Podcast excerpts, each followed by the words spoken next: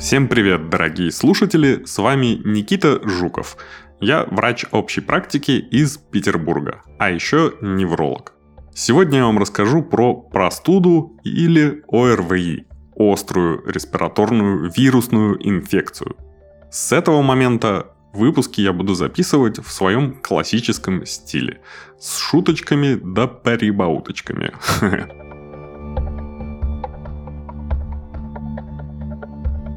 Простуда. Что в ней может быть интересного? Во-первых, ее вызывает не один десяток разных вирусов.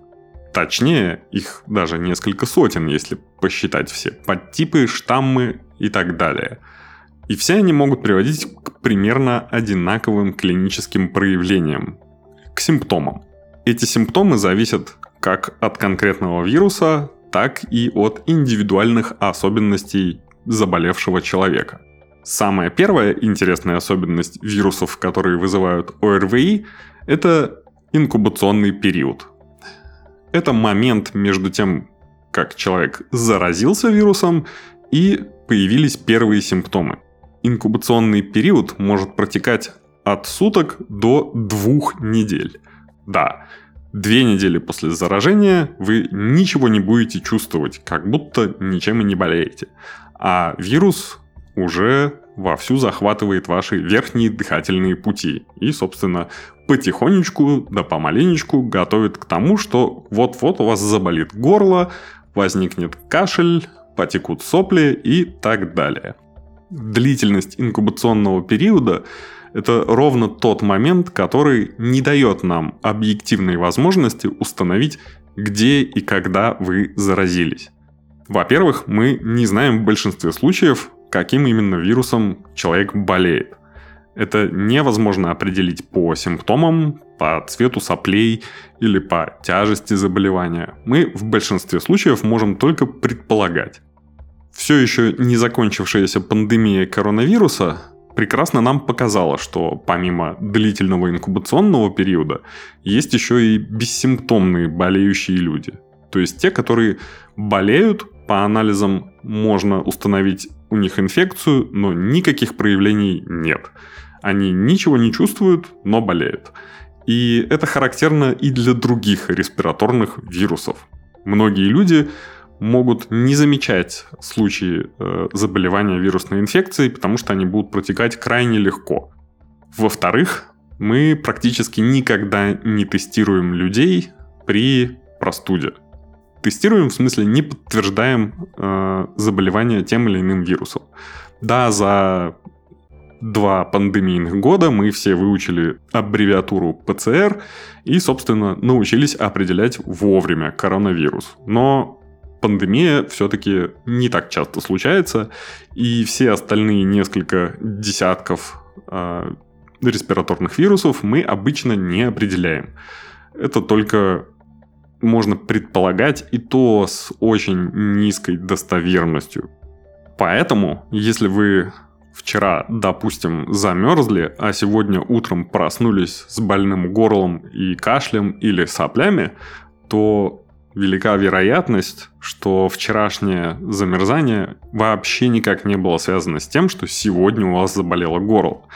Потому что вирус вы могли подцепить как сутки назад, так и двое суток назад – или даже неделю назад, и вы никогда точно не скажете, от чего и где вы заразились, и тем более каким вирусом. Скорее всего, заражение произошло где-то в общественном месте. Например, вы потрогали поручень в общественном транспорте, а потом не помыли руки, потрогали свое лицо или близко вдохнули вирусные частицы и потихонечку начали болеть, у вас начался инкубационный период. Дальше вы неделю ходите без каких-либо симптомов, в один из дней э, возникает какое-то локальное переохлаждение, а на следующий день у вас инкубационный период кончается, и вы заболели.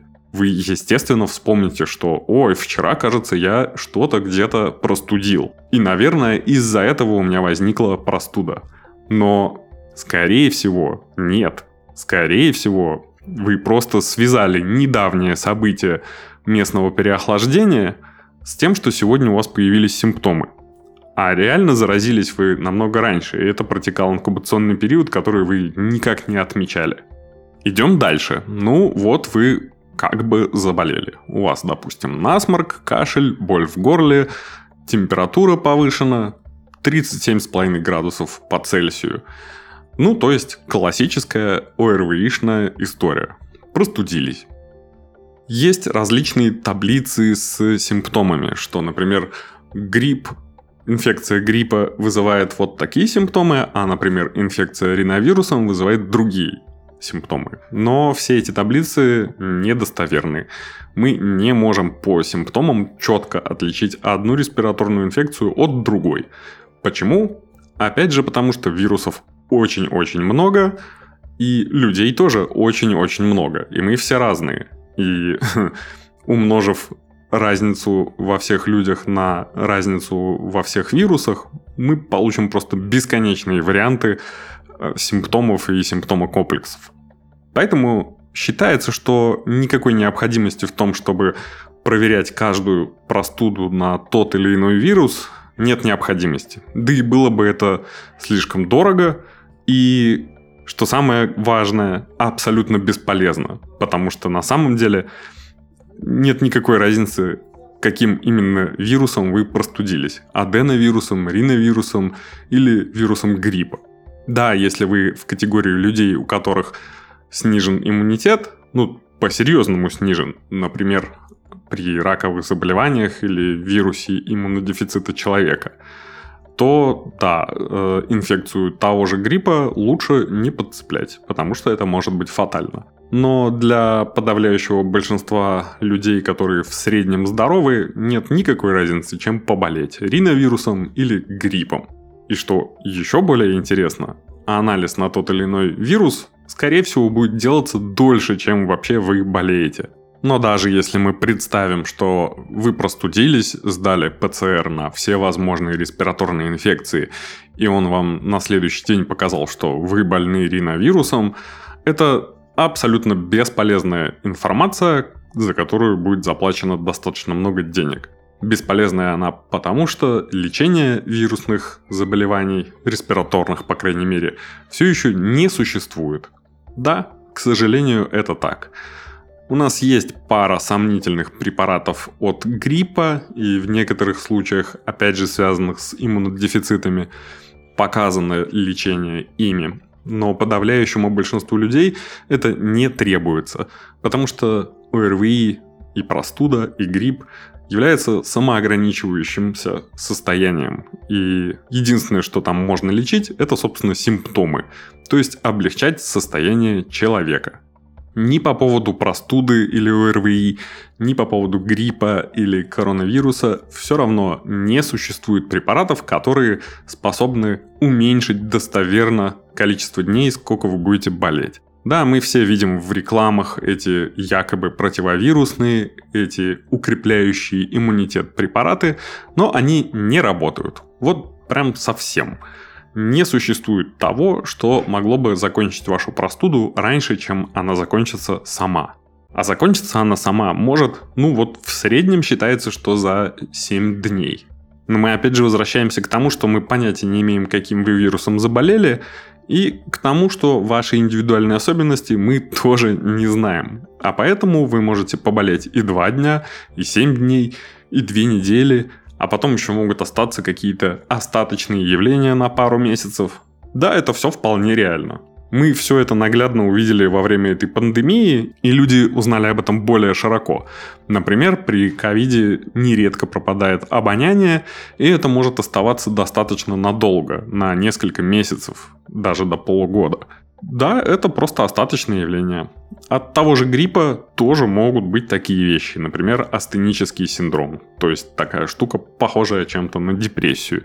Снижение настроения, быстрая утомляемость, общая слабость и так далее. И да, это может продолжаться тоже несколько месяцев, даже если это был не ковид, а какой-нибудь грипп или даже другая респираторная инфекция. По поводу лечения. Что же тогда делать, если лечить эти штуки нечем? Просто облегчать собственное состояние. Во-первых, пить достаточное количество жидкости. Считается, что это помогает в целом организму бороться с интоксикацией. Вирус захватывает ваши собственные клетки, начинает в них хозяйничать, и организму приходится напрягаться, чтобы этот вирус убрать, поврежденные клетки заменить, и на все это требуется достаточное количество жидкости. Это если вкратце. Во-вторых, симптоматическое лечение – это прием обезболивающих и противовоспалительных. Это можно делать, когда у вас повышена температура, а можно делать даже если вам просто плохо, а температура вполне себе там нормальная, вроде 36,8, чуть-чуть повышение. Ни в одном международном гайде, про взрослых по крайней мере, не написано, какую температуру надо сбивать, а какую температуру не надо сбивать. Есть даже отдельные исследования, которые показывают, что сбивая температуру при простуде, вы не ухудшаете ее течение. Поэтому не стоит страдать, во-первых, и не стоит ориентироваться на цифры на градуснике, потому что никакой разницы нету. Ориентируйтесь на свое собственное состояние.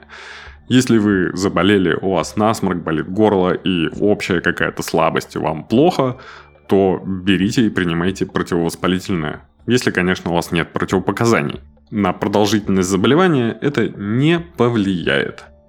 Третий пункт симптоматического лечения – это местные средства. Во-первых, для носа. Если у вас насморк или просто заложенность, то это могут быть сосудосуживающие капли и спреи и водно-солевые растворы для промывания. На длительность это тоже не особо влияет, но может существенно облегчить ваше состояние, если вы сможете нормально дышать. Еще одна симптоматическая штука – это всякие леденцы от боли в горле.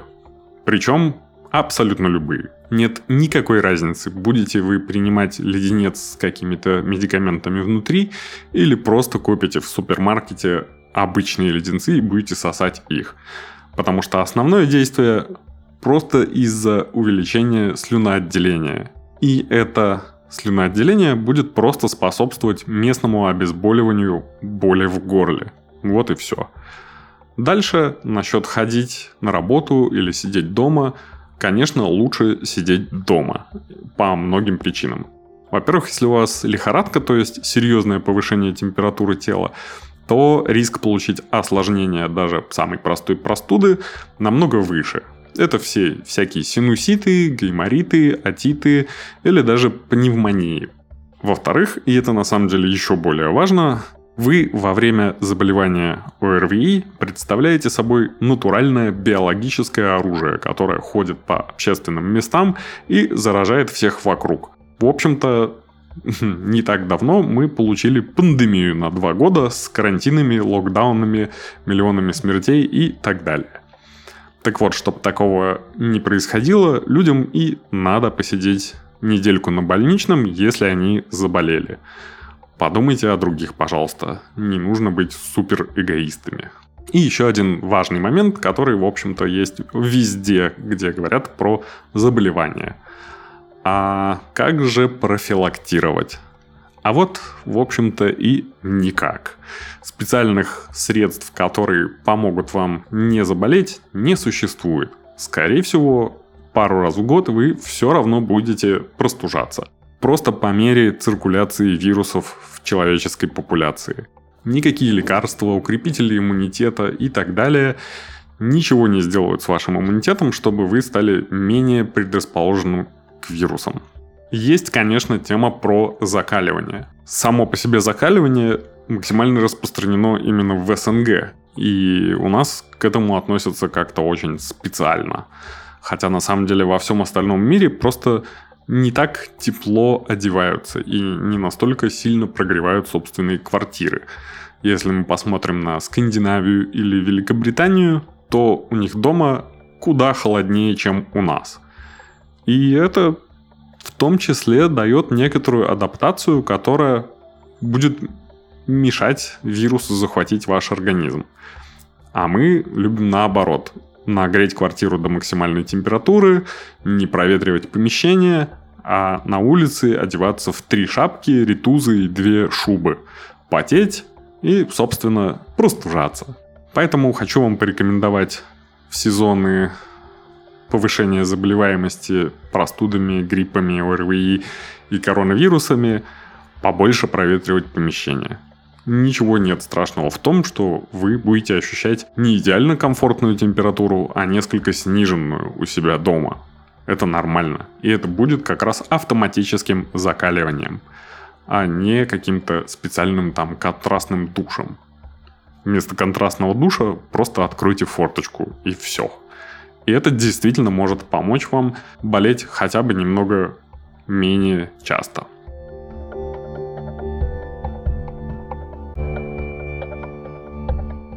А на этом у меня сегодня все. До новых встреч. Пока.